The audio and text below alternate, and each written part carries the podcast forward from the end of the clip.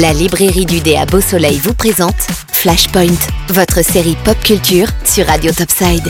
La mutation, c'est la clé de notre évolution. C'est elle qui nous a menés de l'état de simple cellule à l'espèce dominante sur notre planète. Le processus est long et remonte à la nuit des temps. Mais tous les 2 ou 300 000 ans, l'évolution fait un bond en avant. Les X-Men, ces super-héros au pouvoir extraordinaire, évoluent dans l'univers Marvel. L'équipe est créée lors du X-Men 1 de 1963 par le scénariste Stan Lee et le dessinateur Jack Kirby. Elle est constituée de 5 super-héros Cyclope, Strange Girl, le Fauve, Angel et Iceberg. Ils sont dirigés par le professeur X, Charles Xavier, le plus grand télépathe du monde.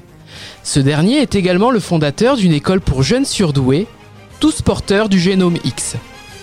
Ils doivent faire face à la confrérie des mauvais mutants, dont le leader charismatique, Magneto, Eric Lencher, est un rescapé de la Shoah et ancien ami du professeur Xavier. Magneto prône la légitimité des mutants par la violence et les coups d'État.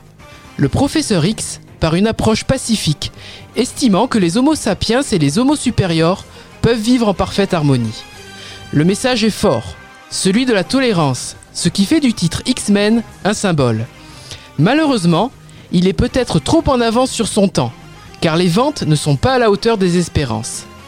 Il faudra attendre les années 70 pour que l'équipe soit étoffée de nouveaux membres.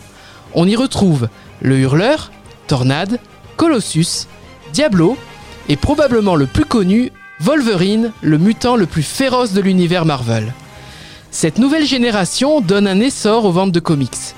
Le personnage historique de Strange Girl, Jean Grey, connaît une belle évolution en devenant Phoenix, la mutante au pouvoir de classe Oméga. En 1978, le dessinateur John Byrne et le scénariste Chris Claremont lancent la fantastique saga du Phénix Noir, la meilleure histoire de comics des années 70. C'est un véritable choc pour les lecteurs, la mort par suicide d'un personnage majeur. Les années 90 sont celles de la consécration pour les enfants de l'atome. Le X-Men 1 dessiné par le talentueux Jim Lee, devient le comic book le plus vendu de tous les temps. 8 millions d'exemplaires. En France, on le retrouve en réédition dans toute bonne librairie, avec un grand D, sous le titre Genèse mutante. Les X-Men ont connu beaucoup d'aventures, des périodes de gloire et de déclin.